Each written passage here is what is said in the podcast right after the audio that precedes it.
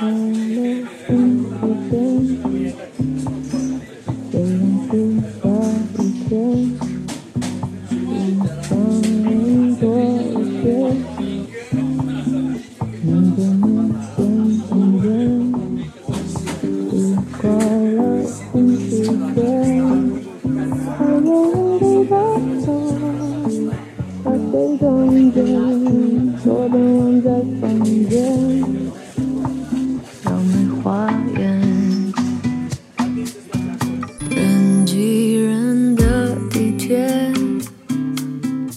嗨，大家好，欢迎收听三点下班。这是一档韭菜陪伴型播客，每期围绕着股市和股民生活随便聊聊。我是李永浩，我是星辰。我们这一期聊点什么呢？我们聊一聊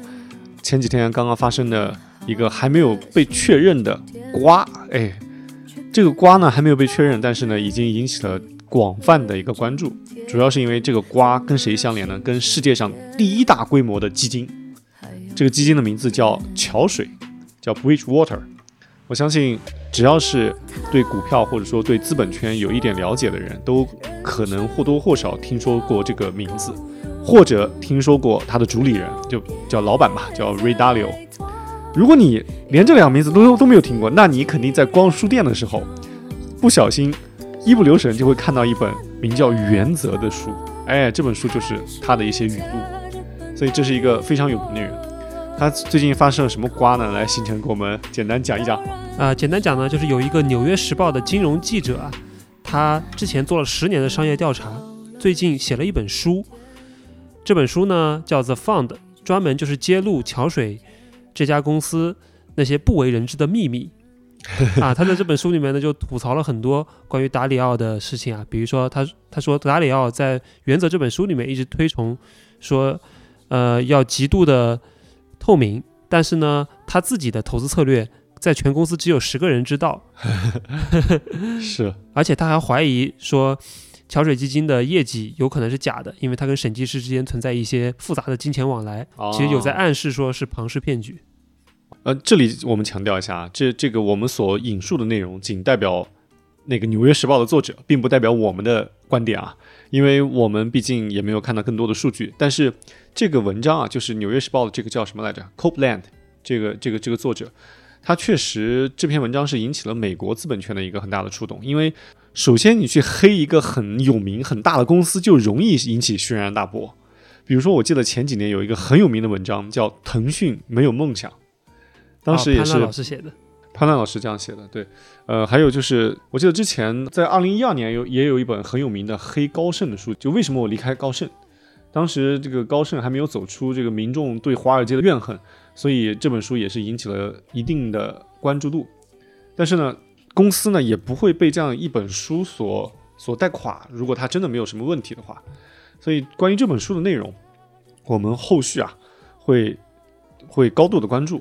就是因为他这本书好像他的原版也这两天才刚刚出版，我们还没有渠道能拿到这个原版。这个瓜的真实性和这个瓜到底有多大，我们后续持续的关注。但是这一期呢，我们主要来挖一挖桥水这这家基金以及 Ray Dalio 这个本人的辉煌历史。我觉得这两点啊都是值得我们去研究和关注的。就桥水啊，这这个基金它是怎么起家的啊？我还专门查了一下哈。首先，Ray Dalio 呢，他其实是出生在一九四九年，在美国长岛，也就是纽约的一个比较闲适的地方。然后他的家庭呢，是一个蛮典型的美国式的中产阶级家庭。他的父亲是一个爵士乐手，而妻子呢是全职的家庭主妇。嗯啊，所以从小也没有什么生活压力，也比较自由。所以说呢，在十二岁的时候呢，达里奥就在当地的高尔夫球场找了一份工作。啊，是啊，对，也就是我们现在可能刚刚念初中的时候。然后拿拿赚着的第一笔钱五美金的巨款去买股票啊，然后他当时买的是美国的东北航空。哦，对，东北航空是巴菲特老爷子，后来买的是西南航空。是他们俩都在航空股上，呃，付出了自己的投资的呃这个。这这个第一次的经历，对，然后我发现这些大佬好像确实小时候啊都送过报纸，当过球童，对，当过球童，哎，可能当球童确实这件事情会让他们对富人的生活产生向往，对，然后后来呢，达里奥他高考结束啊，就去了一家其实并不是很有名的大学，叫长岛嗯大学、长岛大学啊，就也就是他出生这个家乡的这个代表性的大学，就有点像，呃，有点像什么，可能比我们的安徽大学啊这种要差一些吧。我理解，在美哦国，呃，对。但是呢，他在长岛大学念书的时候遇到了一个嗯。牛人，他遇到哦了一个越战的老兵啊，刚好哦。他退伍回来当他的同学，然后那个越战老嗯。兵他很喜欢玩啊商品期货，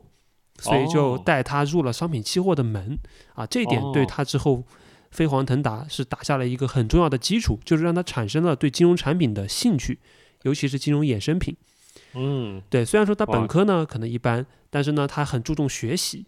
哎，所以说呢，就以这个近乎满分的 GPA 的成绩啊，就升到了很好的研究生，就是 HBS、啊，哈佛大学的商学院啊。然后商学院毕业之后呢，去了美林证券啊。美林证券哦。现在我们知道可能是美国的这个九大投行之一啊，但是在他去的时候，其实还是一个并不大的公司啊，名不见经传。而且呢，他做的是当时不太受待见的业务，就是商品期货。啊。这个事情哦。他从本科就已经持续在做。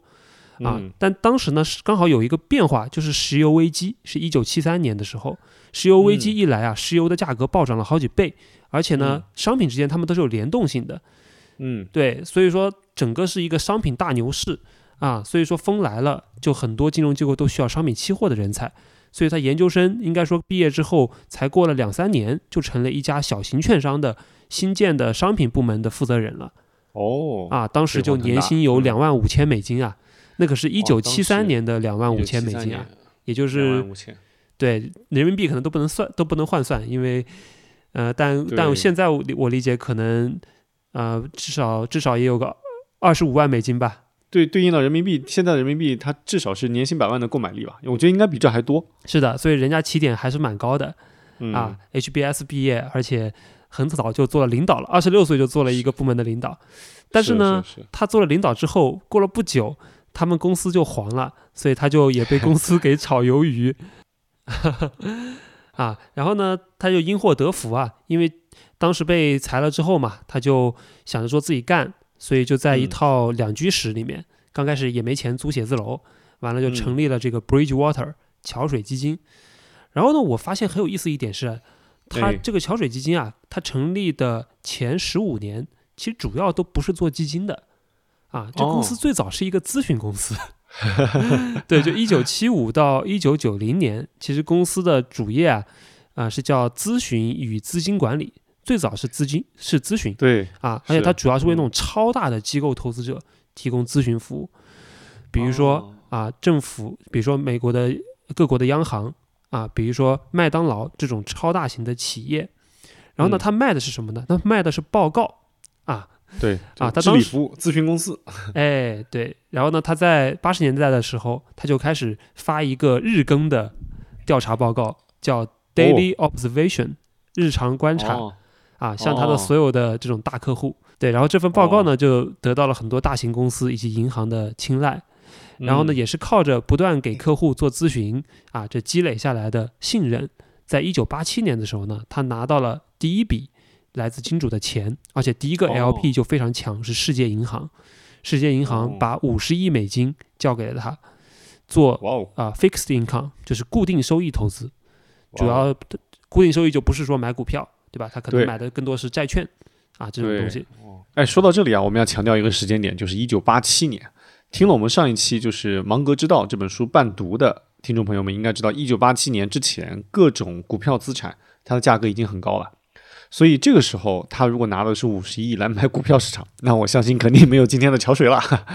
所以他当时做的是这个，刚才说什么 fixed fixed 固定收益投资固定，固定收益的投资，对，那这个他就其实基本上就呃应这个应该就可以刚好避开那一段时间的股票的暴跌。哎，其实回头想，他当时嗯接到了这么一大笔资金，是不是有可能也跟股灾有关系呢？因为股灾让大家意识到了股票，呃，虽然说很赚钱，但是呢，它的波动性是巨大的。是的，是的，但是做固定收益投资呢，呃，理论上我是嗯可以完全就持有至到期嘛，而且它的嗯收益端比较稳定，所以说波动没有那么大。是的，是的。哎，我觉得他，我觉得一个人他第一笔赚的大钱，会对他整个人生有很大很深远的影响。就你第一笔的钱是通过什么路径赚到的，你可能以后就会多多少少会产生一些路径依赖，以及就会有这种对这个路径的一些信仰。那你看，他第一笔大的钱融来的钱，如果那不是通过股票这种高波动资产，也跟现在现在它规模那么大了，它还是信这个制定的叫全天候策略，也是相对分散的投入到很多产品当中，并不像很多所谓的主动型基金就投入基本上投入到股权资产这种高波动的里面。没错，我印象中当时看原则哈，就里面提到了一个例子，就达里奥说，在八十年代的时候，当时全球曾经有一个首富，一段时间的首富，他特别喜欢缩单边的期货，啊，就是，然后呢就迅速啊起来，然后又下去，然后呢，达里奥这时候做什么呢？他就服务这些客户，他告诉这些客户说，哎呀，你这缩起来的财富你是守不住的，你要守住呢，就需要去对吧？去各种的资产上面去做一个风险对冲。就我可以给你提供这个债券啊、货币呀，包括这个跨国界的这样一个资产管理，所以说这是他后来的衍生出来的业务啊，也是因为确实他在第一个阶段他的这个咨询以这个资金管理做的比较好，所以在一九九一年的时候啊，Bridgewater 就正式建立了一个旗舰基金，叫 Pure Alpha 啊，Pure Alpha 纯阿尔法。对，其实我们现在知道嘛，阿尔法和贝塔。是我们在考虑自己的投资收益率的时候，会去拆分开来两个概念嘛？阿尔法可能更倾向于说是你你打败市场的那部分，然后贝塔是是市场带来的波动，对吧？就达里奥他其实很早就分清楚了阿尔法和贝塔之间的区别，对。然后除了 Pure Alpha 呢，他其实还推出了很多创新的投资工具啊，比如说这个通货膨胀的联动债券啊，嗯啊，然后比如说后来又推出了这个呃全天候的基金。在一九九五年的时候，嗯，叫 All Weather 啊，那 Pure Alpha 和 All Weather 这两个其实就我我感觉是有点这样对立的意思，对。然后它的这个 Pure Alpha 呢，是一直持续到现在的一个基金，它也已经有三十多年历史了。那么这三十年来的它的平均年化收益是百分之十二啊，这个数额你乍看上去好像也没有那么高哈，因为之前像宝哥。呃，讨说收益率的时候，他说过可能三十是三十年百分之三十是人类的一个极限嘛。但是呢，它的优点在于说，它的这个基金啊回撤很少，它在三十年里面只有三个年份产生亏损。要要知道，我们最近这三十年其实发生了很多大的宏观事件啊，比如说科网泡沫破灭，或者零八年的次贷危机，包括疫情，对吧？二零二零年。啊，所以它的这个回撤控制能力啊，帮他赢得了很多这个超大型机构的青睐，以至于他现在拥有全球最大的管理规模，对吧？最高的时候一千六百多亿美金的规模。对，一千六百多亿美金这个数字啊，听众们可能没有太直观的概念。我把它换算一下，以现在美金美元对人民币这个汇率来看，呃，一比七点几的这个汇率，你就约等于它高峰的时候。有一个有多少人民币呢？有一兆，有一兆人民币，一万亿，就这个一万亿就等于多少呢？就等于一兆人民币。哎，大家想一想，兆这个这个计量单位，我们在什么时候能用到过？我们的生活中是很难用到这个词。我知道有一个一兆韦德，一兆韦德，我还知道有个兆易创新，是是一个股票。对，就这个词，其实其实我们生活中很难遇到，因为这个数量级实在太大了，就远超我们。日常能够想象到、能够触及到的这个计量单位，所以它的规模是非常非常可怕的。但是我就很纳闷啊，在这个这么大的规模之下，它如何能保持一个良好的收益率呢？因为你想一想，就比如说一个公司啊，这个你你你当老板的时候啊，你管个一百个人，哎，你还都能说出名字；当你管一万个人的时候，你可以通过各种手段来来来来管。但你真的管一万万个人，可能你管。更多的人的时候，其实你你你真的就，嗯，它更接近于一种混沌系统吧。所以，我我挺好奇，他是用什么样的方法来掌管那么多钱？是的，他突破了这样一个规模陷阱。其实，对于我们做股票的，其实都有很清楚的感知嘛。可能规模超过一个亿，你做很多小股票，你买进去就能把它拉起来三四个点了，而且不能及时跑掉。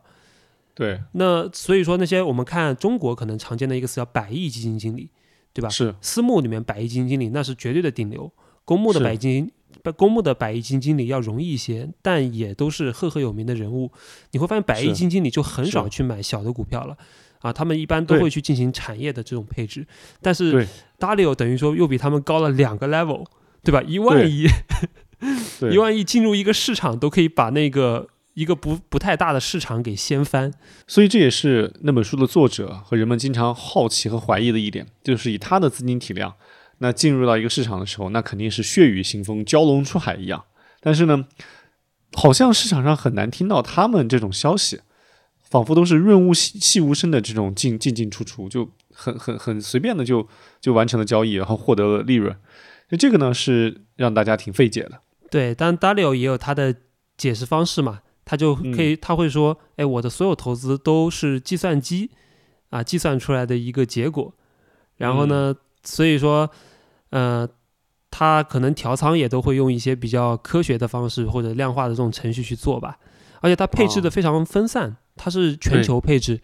啊、而且呢，它股票的占比并没有那么大，啊，很多时候它是。呃，我看到它的一个经典的配置结构里面啊，可能股票占百分之三十，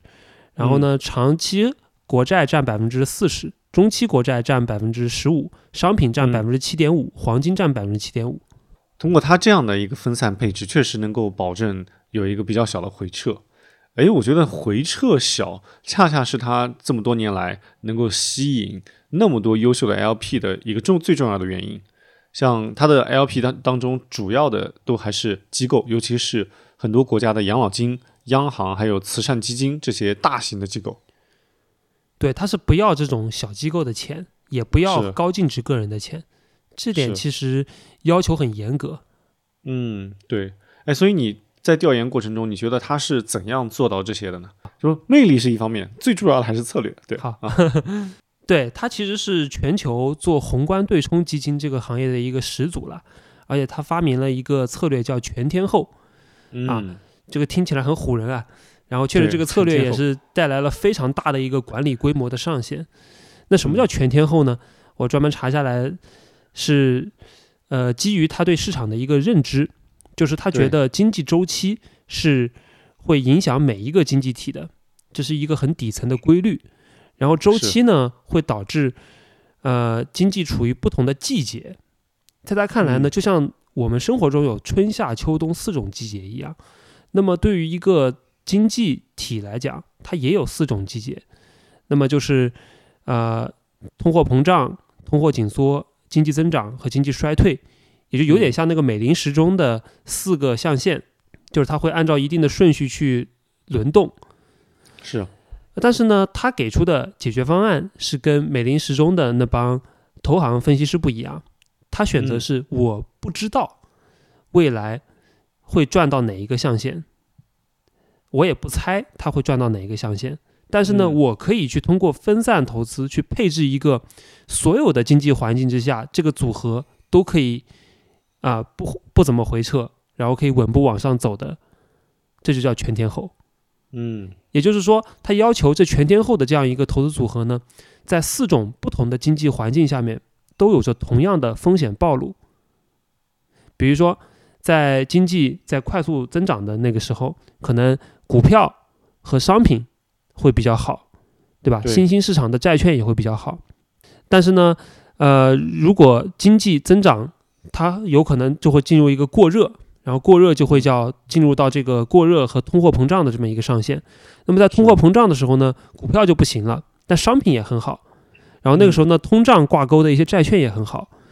然后呢，一般呢，经济过热之后呢，就会发生这个，呃，对吧？就像我们现在它美联储会加息啊，然后加息加到很高之后，那可能又会导致这个后面的衰退，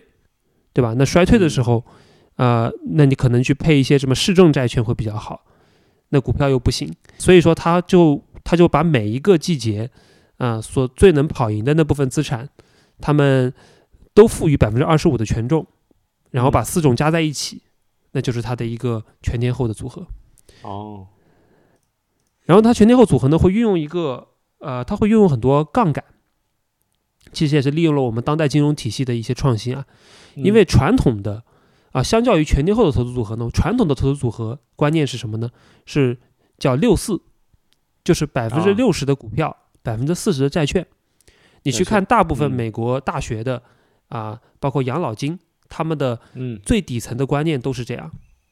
对，六十股票，四十债券。但达里欧觉得啊，六十股票太多了，他觉得 他从内心里他就很讨厌股票的这种高波动性啊，所所以说呢，他就会通过杠杆的方式把这个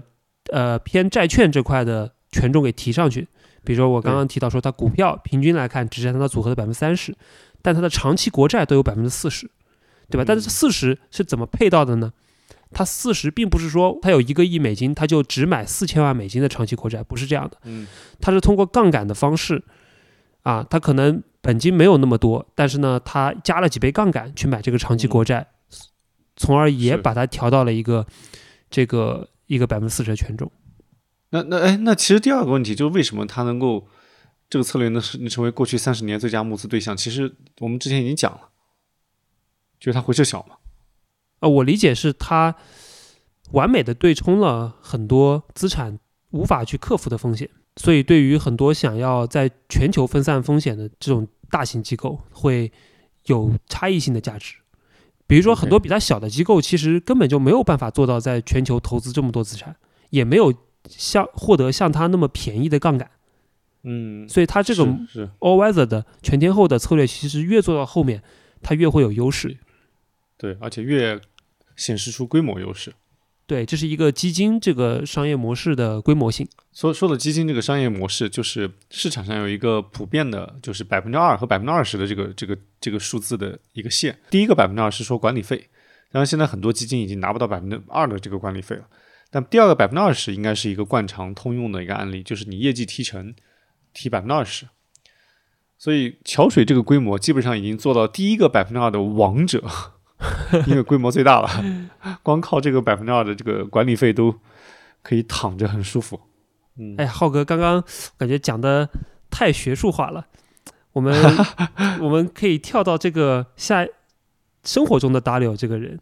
哎，对，生活中的达里奥你了解是怎么样？我我印象中啊，我对这个达里奥的了解都是他会出席各种各样的高峰论坛，就看起来就是非常高大上，而且他。很有一种成功人士的那那种范儿，气场十足，是个超级演说家。哦，超级演说家，是因为他本人是有意大利血统嘛，所以他身材特别高大，然后呢又灰白色的这种头发，风度翩翩。我其实我看到他第一眼，我想到了意大利电影里面的教父。教父啊，哎，但是意大利血统的人不是很高。北欧北欧血统人比较高，意大利意大利其实不算高的。我觉得他的意大利血统给他一种独特的魅力吧，因为意大利确实很出帅哥。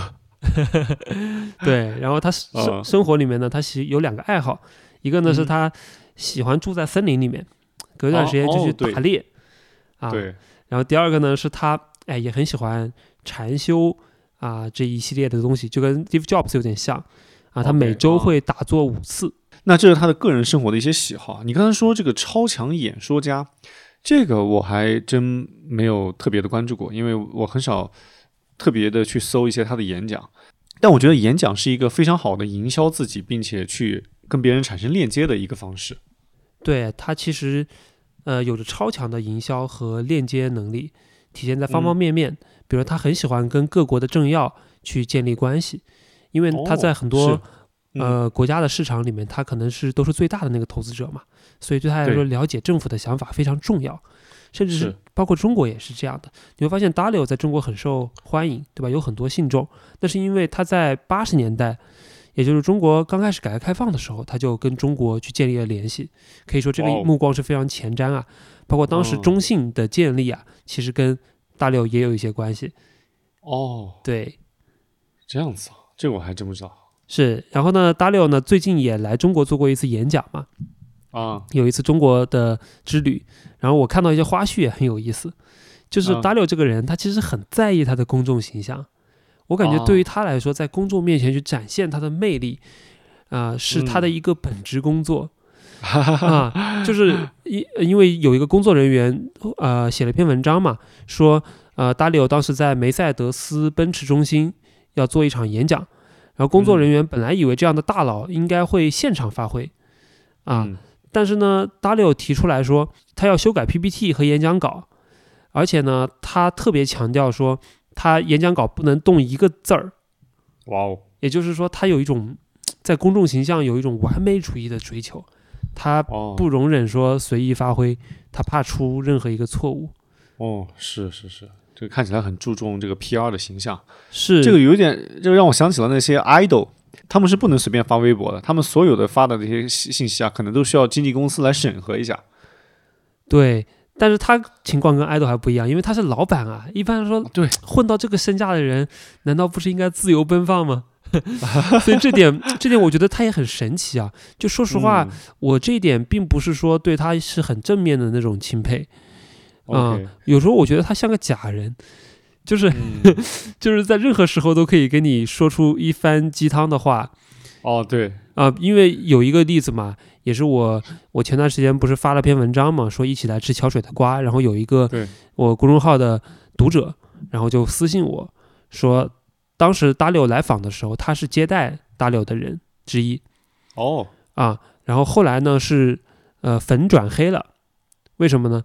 因为在 二零二零年的时候发生了一件事儿，是当时大六的儿子四十二岁嗯。呃的一个儿子，然后他在车祸中身亡了，嗯，然后他迅速发了一条非常励志的推特，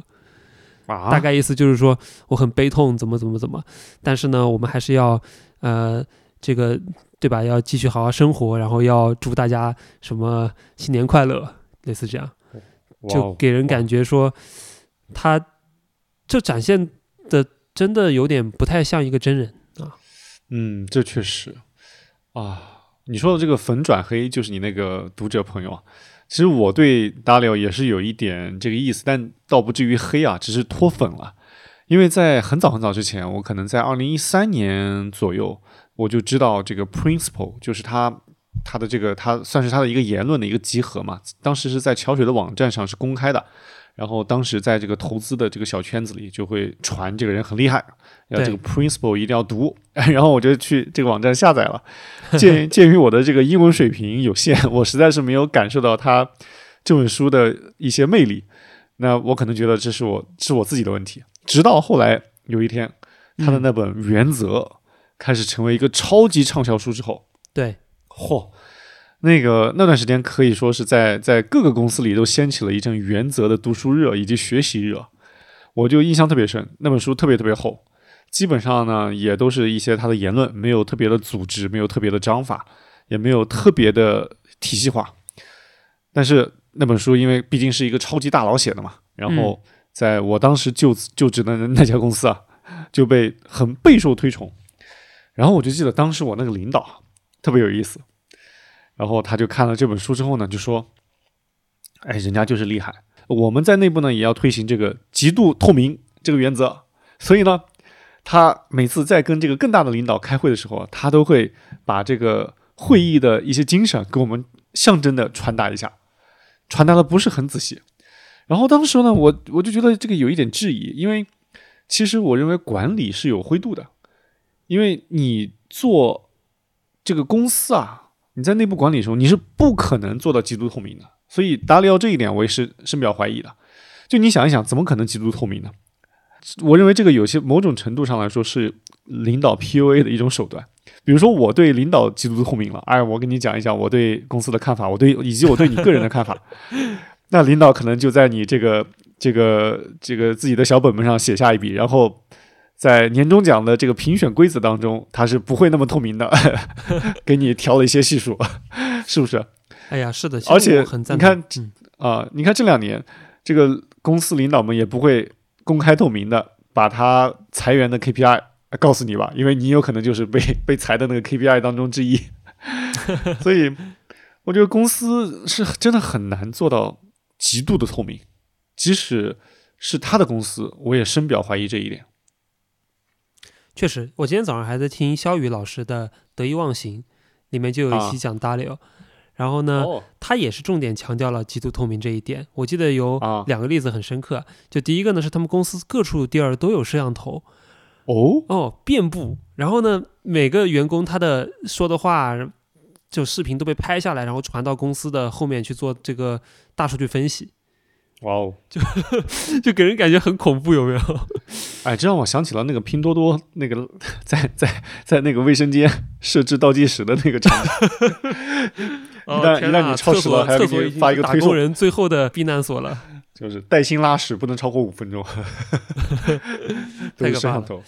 对，所以，呃，在这种公司里工作，我觉得精神还是有蛮大压力的，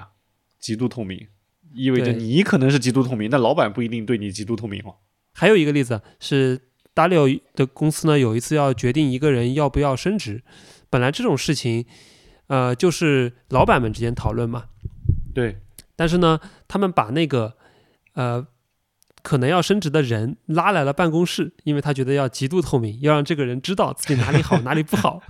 然后呢，老板们就在他的面前就展开了一方一番争论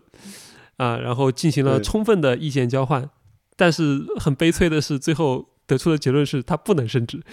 然后他就灰溜溜的回去了。哇塞，这就是这个当面鞭尸。哎，我在调研，我在查这期的资料的时候，也看到一个简短的故事，就是说，这个当小雪的员工从他们公司离职的时候，达里奥会把就是大家给他的一个评价的卡片塞给他的，塞到他的这个口袋里，然后给他念一下他有哪些做的不足，然后告诉他，对你最大的成长就是知道自己的不足。我的天哪！这个分手了还要 还要跟你说一下，哎呦，我觉得你之前哪里做的不对，太恐怖了。对，就是说那个，比如说男女朋友分手的时候，然后分手的时候告诉你说你我就是觉得你矮，就是觉得你矬，就是觉得你穷。哎呀，我一般都是说好话，呃，我是觉得对对吧？大家以后都不会相见了，这让你感觉好一点哎嘛呀。嗯所以我觉得这种极度透明的呃企业文化，如果真的这样做到的话，是很让人难受的。管理我我觉得一定是是有灰度的，是所以这个我觉得这个呢，应该是他被质疑的一个点吧，就是他的这些企业文化以及他是否真的能够做到。我之前调研的时候发现，他还有很多关于在投资这个维度上被质疑的点。嗯，比如在这么大一个管理规模当中，他的员工只有百分之二十的人是被分配到跟投资有关的这个工作，这个哎太有趣了匪夷所思的。啊。比如说像中国这边公司，我了解北京最大的私募基金，他们大概前台、中台、后台的比例刚好是一比一比一。啊，他们哦中台也是做的投资有关的事儿，他们中台是呃类似做一些历史的研究啊，或者去分析很多、哦呃指标，然后给前台部门去做交易提供支持。也就是说，是，呃，他们一般来说三分之二都是在做投资的。啊，我我嗯身边的这些，所以百分之二十做投资真的太夸张了。其他人都干嘛的？都帮他卖书的吗？这个就让我想起了这个之前的一些公司啊，就比如说一个科技公司，它如果嗯可能只有百分之二十的人是研发人员，剩下百分之八十是销售人员或者说客服，哇，那可能也是一个很奇怪的一个组合。那可可可能它真的不是一个高科技公司，那变成一个人效很低的销售型公司。对，除此之外呢，就是第，所以这一点是被人怀疑的，就是说它的只有百分之二十的人力分配到投资的领域。另外一个被人诟病的是，可能它的这一套体系，哎，虽然他说啊公开透明，但是呢，可能只有一个十个人的小圈子，就所谓的核心圈，才能真正的知道他在干什么。这个也是挺有意思的。对，而且呃，那个那个记者在那本书里面提到了一点，就是这些核心圈的人啊，他们都要签署一个终身合同，而且嗯发誓不再在其他的基金公司工作，才能进入这个核心圈，这就是个卖身契啊。对啊，嗯，而且是一个终身的保密合同。哎，可能就是因为只有这样一个小圈子知道它的运作模式，所以呢，你看这么多年来，我们很少听到有桥水的人出去自己去自立门户去做一个新的基金。对，你看老虎基金同样也是很有名的对冲基金，它就有一个老虎系啊，Tiger Cube，对吧？老虎的崽子们啊，然后包括像呃，二零二一年当时呃一天亏掉了几几百亿美金的比尔 黄，对吧？他其实往上数也是老虎基金，他可能爷爷是老虎基金。对，所以这个就是被人蛮质疑的点。所以我在想，这些管理层究竟是做投资决策的，还是说给达利欧端茶倒水、擦皮鞋的，对吧？如果提供你真正的是嗯在桥水，你是做出了投资贡献的，那么按理来说，你完全是可以把这个东西移植到自己的下一份基金嘛。对，可能更多的是提供情绪价值吧。当然，这个我们也不知道，我们只是只只是随口说一下。让让我想起了，哎，说到情绪价值，让我想起了这两天爆火的王王王自如先生，跟我们格力的董小姐，然后这个一段采访，呃，我觉得提供情绪价值也是工作中非常重要的组成部分。所以以上就基本上算是市场上以及那本书的作者提出的几个主要的质疑点吧。我觉得目前为什么？我觉得，我觉得为什么这一次他写了这样一篇质疑的文章或者书能够引起那么大的关注？这跟市场上长期以来对他的一些疑虑是相关的。比如说，一个对冲基金的大佬叫 Bill Ackman，这个人也是非常有来头的，他也是帅气又多金。这个星辰可以给我们补充一下这个人的背景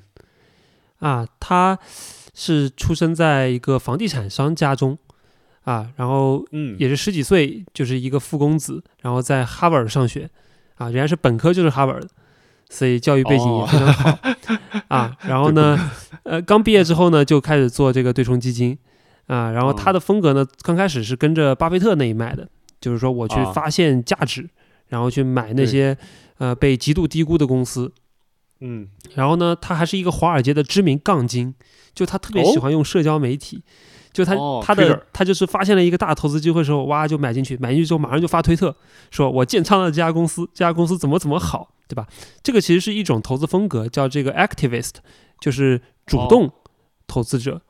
啊，他他会通过自己的努力去帮助这家公司的股价回归到他觉得那个合理的位置。哎，这这种公开吹票，这个 SEC 不会不会质疑他吗？这种应该是不合规的吧？但他。确实这么做了很多次，啊，其实最有名的一次是在一家叫康宝莱的，呃，保健品公司上。这家公司其实是美国很有名的一家传销组织，就是 对用分销的多级分销的模式去卖保健品，啊，然后当时已经有三十年历史了，然后当时比尔阿克曼就觉得。觉得他大部分的保健品其实都是被这个分销网络里面自己的人买了，也就是他并没有卖多少货给体系外的人，所以他所以他觉得这个业绩是虚的。然后呢，他就建了空头仓位嘛，然后就进行了三个小时的演讲，公开演讲。完了演讲之后，股价跌了好多，后后后来一段时间好像跌了百分之四十。他也就是说，他曾经在这一笔上赚了好多钱，但是呢，当时碰到了一个叫卡尔伊坎的，呃，一个比他更资深的一个老派的。基金经理，然后卡尔伊坎呢也是康宝莱的最大多头，所以呢后来就呃主要是找钱，然后又把包括联合这个康宝莱公司去做澄清啊各方面的，然后又就重新把价格给干到更高。哦啊，虽然说这一波呢，呃比尔阿克曼跟旧势力开战是失败了，但是这这也被记入了这个史册吧，就成为了他的一个。嗯，很鲜明的烙印，所以这个人也是一个狠角色，而且他管理的基金的业绩也是非常好的。他管理的基金名字叫叫潘兴广场，潘兴广场基金，对吧？对。哎，你你我还刚查了一下，他的业绩应该是有一个二十年二十倍的水平。哦，这个也很厉害啊！从零零三年到现在，从零四年到现在。对，快二十年了，也就是二十年二十倍是什么水平呢？就是我们从年化收益率的角度啊，它等于说，呃，平均每年给你给你赚百分之十六点二，嗯，啊，是很高的水平。像桥水嘛，我们刚刚说了是三十年年化百分之十二，也就是说，它收益率比桥水还高啊。当然年限比桥水低一些。嗯，对对对。哎，这个啊，谈到管理规模，让我想起了我之前搜资料的时候看到比尔阿克曼和 Ray Dalio。他们在二零一五年的时候有一场很有名的一个对话哦。当时呢，阿克曼呢就是很想知道达里欧他是如何管理那么大的一个规模的，因为我们先天的会觉得规模是绝对收益的敌人，你规模越大，你其实更难取得一个超高的绝对收益，而且管理那么大规模的基金本来就是一个很有难度的事情。刚好呢有这样一场论坛，哎，他们俩呢就面对面的坐着。大家本来呢对这场对话也是非常期待啊，就觉得两个大佬应该能够，呃，就是神仙打架一样，然后能够碰撞出很多火花。结果阿克曼问了一堆比较具体的问题，然后瑞达利奥全部都用那种有一点偏云里雾里或者说偏虚幻的答案来回答他，就两边都行，反正我不我不压方向，对吧？我就跟你说原理。哎，这种感觉就像是。就像是你，你有时候这个在很尖锐的或者说很直接的问了一个问题，对方用了一整套废话文学来 来给你一个回答，就仿佛说了什么，说了很多东西，又仿佛什么都没说。那个，你能说一个废话文学让我体会一下吗？这个哦，你对，你看星辰，你是在你是在一个民营企业工作，你没有在国企或者说其他的更加偏呃某些制度的单位里工作啊，这种废话文学啊是很多的。我之前在网上看到一个废话文学，我就觉得我就摘录下来，我觉得很有很有同感。就是哎，你看我们当前的工作重点呢，就是要反复抓抓反复，哎，这个大事上反复抓，小事上抓反复。这个大事上呢反复抓，目的呢就是为了减少小事的反复。那我们在小问题上抓反复呢，就是为了避免在大事上反复抓。哎，只有做好了反复抓。我们才能够避免抓反复，只有把抓反复做细，我们才能减少反复抓。所以啊，我们反复抓抓反复，就是为了避免反反复复。哎，你你你听完这一句，你是不是都想骂娘了？哎，我觉得中国文化真的博大精深啊，就是感觉说了很多东西，其实全是屁话。对，我觉得大六就就这样的。你回头看他，天天他也是个推特狂人，但是他发的全都是鸡汤。就他确实没有公开发表过一次，呃，说关于哪个资产的这个很明确的看法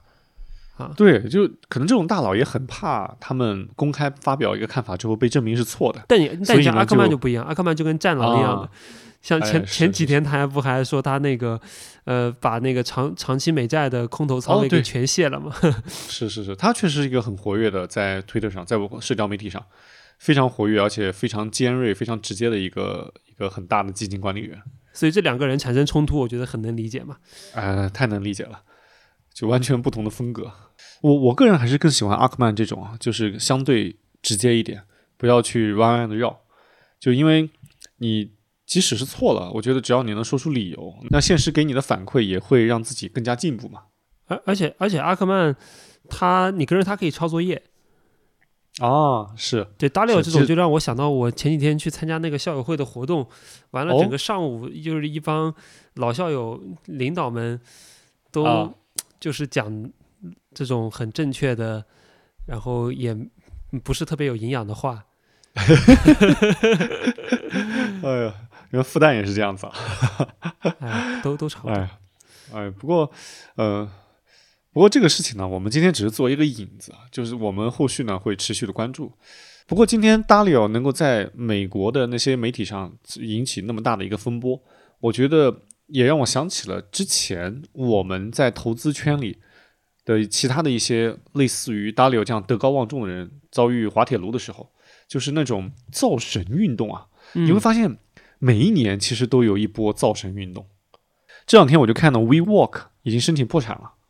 WeWork 就是那个很有名的共享办公空间，叫共享办公、共享办公空间。哎呀，这个为什么它那么有名呢？就是因为那前几年的时候，这个共享经济最火的时候，因为比如说像滴滴打车、像 Uber，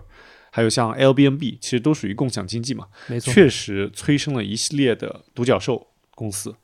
然后 WeWork 呢，当时它也是赶上了这股风潮吧。但是更重要的是，他让孙正义。哎，就是日本的软银孙正义投阿里巴巴这家公司啊，为他付出了非常非常多的钱。但是从孙正义投 WeWork 这个案例啊，就是让我对这些大佬啊真的去魅了。因为，因为我从一开始，当然这不是马后炮，我从真的从一开始就不看好这个模式。这不就是一个普通的二房东模式吗？是啊，就是把房子租过来，然后然后分租出去。对对啊，这个只是你把把它这个加上一些什么增值服务，这这本质上还是二房东模式。这个跟我们这跟你在北京找租了一个一个三室一厅的其中一个单间是一回事儿，就是一个房东给他从从上一个房东这边租过来，稍微装修装修，然后做几个隔断，然后再租给你，他赚一个差价。对我看 WeWork 的股价已经从六百多跌到了八毛钱，只用了两年时间。我看完它的股价，我再也不觉得 A 股是诈骗市场了，这才是真正的独角兽，毒药的毒。对，这这个太太可怕了。而且最可怕的是，当时啊，当时当 WeWork 非常兴起、非常繁盛的时候，国内也出现了很多模仿者。我知道了，就有一个很有名的，就是以前万科北京公司的总经理叫毛大庆，他做的那个优客工厂，哎，哎，跟那个一样一样的，就就是就是二房东模式。然后除了它之外，还有很多类似的这种，我知道什么像什么 Walnut，反正就是很多啦，很多这种这种这种模式。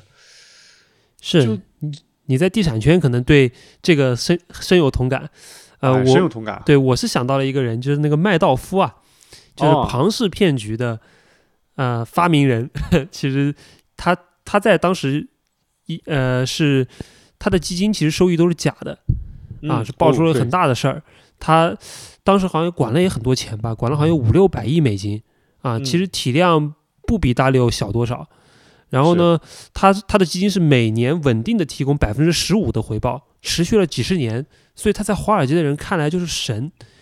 对，嗯而且不可思议。你们知道吗？这纳斯达克的这个股票市场就是麦道夫搞起来的，他是纳斯达克的 第一任主席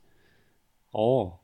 啊，所以他其实是对华尔街做出了很多贡献的，而且也帮很多人赚过钱的啊。直到有一天，他突然跟大家忏悔 啊，说就所有的你们根本就没赚钱啊，其实你们赚的钱，我给你你们拿到的钱都是新的投资者投进来的，这个雪球在不断的滚大。对，但是我终，但是我实在是受不了了，所以我要把这一切都跟你们说。对，然后啊他因此就被判了终身监禁吧。美国美国呃法治所允许的最高的监禁时长是一百五十年，是，对，然后他的两个儿子后来自杀了啊，就其实后果是很让人惋惜的。除了咱们刚才提到这两个，其实你看过去几年，嗯，像 Hill House 张磊老师也是曾经被推上神坛。现在不是网络上经常有那本那个那个图吗？就是那他的那本价值被扔到垃圾堆里。哎呀，这些都是一阵一阵的。哎，那浩哥，那那你有没有一些身边的呃朋友，他们也被推上这个很高的位置，然后你见见证过这个过程？因为我们刚刚说的都是在书本里或者视频里面看到的例子，对吧？是，哇，这个也哇，这个太多了。我自己就亲身经历过一次，嗯、现在回头看很魔幻的一次造神运动，就是当时地产股最火的时候，就是八八四八嘛。这个我相信很多听众都知道，就是以前融创在最火的时候，它涨了很多倍。然后在雪雪球上有一个很有名的一个大 V 叫小兵，呃，在这里强调一下，我们不是黑小兵啊，我自己是非常尊重他的，我觉得他的投资水平和呃其他方面都是非常非常厉害的。他本身自己也是清华电子系吧，反正清华大学毕业的，智商是非常高的。但是当时呢，他就是重仓，而且还加了杠杆，听说也是买了融创的股票。他买股票啊，只是他的个人投资行为嘛。他最厉害的是他的文笔，特别牛逼。嗯，就是他可以用简短的话，就可以把你撩拨到这个脑力的高潮。嚯就是他只他只讲了一点点，但是你通过自己的想象力，已经可以觉得很嗨了。呃，所以呢，他的那时候也是经常在雪球上发一些文章，但是他的发文章啊，这个格局非常大。嚯，这个一想都是未来多少多少年有多少多少亿的销售额，会住着什么样的房子，然后有的什么样的生活。然后当时也是伴随着股价的上涨，这个叫声名显赫，在起码在这个股票圈里。为什么我觉得这是一个生活中的造神运动呢？就是他，因为他喜欢游历四方嘛。嗯，我当时就记得，每到一个地方，基本上都有他的粉丝去盛情款待。浩哥，你现在也可以的，真的。我我现在不行了，城市应该可以的。我我我我已经被被就我我不行了，我现在破鼓万人锤。啊，没事，你推荐的小米都不回本了吗？啊，这两天是回本了。这个，那当然我不是给听众们推荐，我是两三年前给给身边的朋友 在醉酒后推荐啊，真是，呃，一场醉酒让我两三年都不好意思跟朋友吃饭。哎，哎呀，所以这种造神运动，或者说我们生活中，嗯，所以经历了这些造神运动之后啊，我就越发的觉得这个世界真的是由草台班子搭建起来的。哦，非常赞同管是你。看起来嗯多么正规的机构，可能背后也是个草台班子。是他可能决策其实并没有那么科学。对，这更多的时候是一种运气。我现在随着年龄增长啊，越来越不喜欢听这些成功者们总结他们的成功经验，嗯，我反而越来越喜欢听失败者们讲一讲他们的是在哪个点上跌倒的。对，这样才有学习的价值。因为成功的过程，你很他们讲的都是后验者的视角，他很多东西都会略过去，只讲他对他自己有利的，所以你从那个里面并不能学到很多经验。对，而且成功者他们有些禀赋啊，或者说他们当时的时运就是运气，你是没有办法复制的。就讲到禀赋这事儿，我你看咱们俩第一次见面，第几年前第一次见面的时候，嗯我也会问你一个问题，嗯，就是你考上清北复交这种学校是努力多一点，还是天分多一点？哎，我几乎见每一个清华北大的人啊，我都会问他这个问题。啊，大多数人都给我回答是这个天分多一点，呃，也有一些回答努力多一点的。我前几天啊，就啊在、在路过那个嘉兴，就是嘉兴是在上海和杭州中间的一个城市。我约了一个朋友吃饭，他是清华核物理核物理系的，嗯然后现在呢也是一个自由投资人。哎，我跟他吃饭聊天的时候，我就跟他我就问他，我说：“你觉得你考上清华是努力多一点还是天分多一点？”他说努力多一点。哦，我说那你怎么努力的？他说就是高二的时候就开始认真的刷题了。我一听，我说你高二才开始认真刷题，才认真准备。我说那，他说对啊，那那个就然后名次就上来了嘛。我说那你如果不努力，你能考什么样的学校？他说如果我不努力的话，嗯、应该就能考，应该只能考西安交大这种学校吧。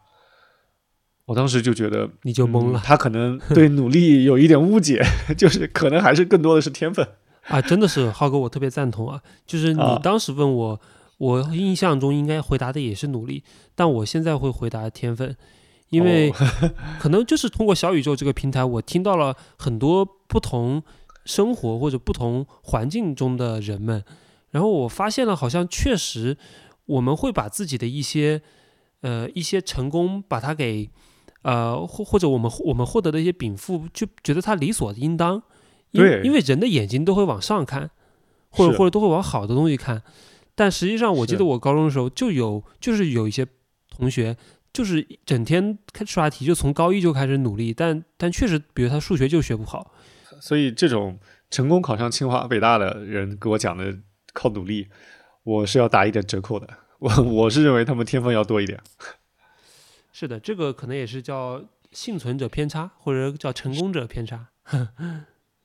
所以当我们看到那些成功者跟我们讲大道理的时候，我们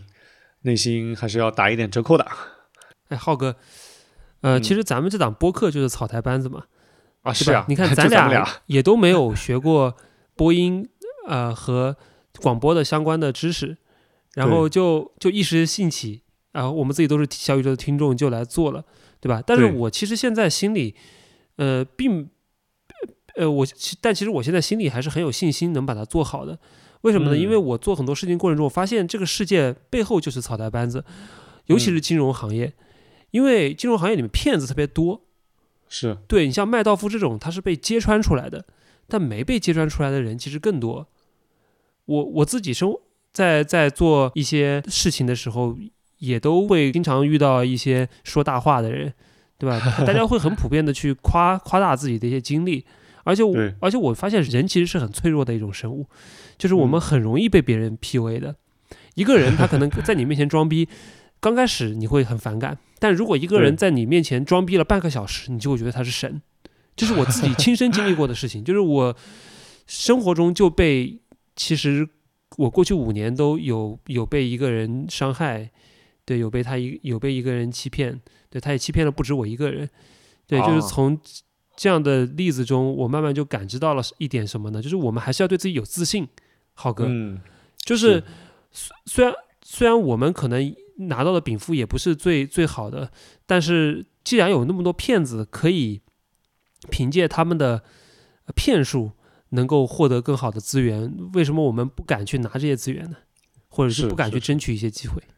对啊，并不是说你非要天分绝顶，或者说有足够的条件才可以去争取那些机会。我觉得反而我们应该是在认清自己的平庸之后再去努力，可能这才是可能这才是对生活更深的热爱。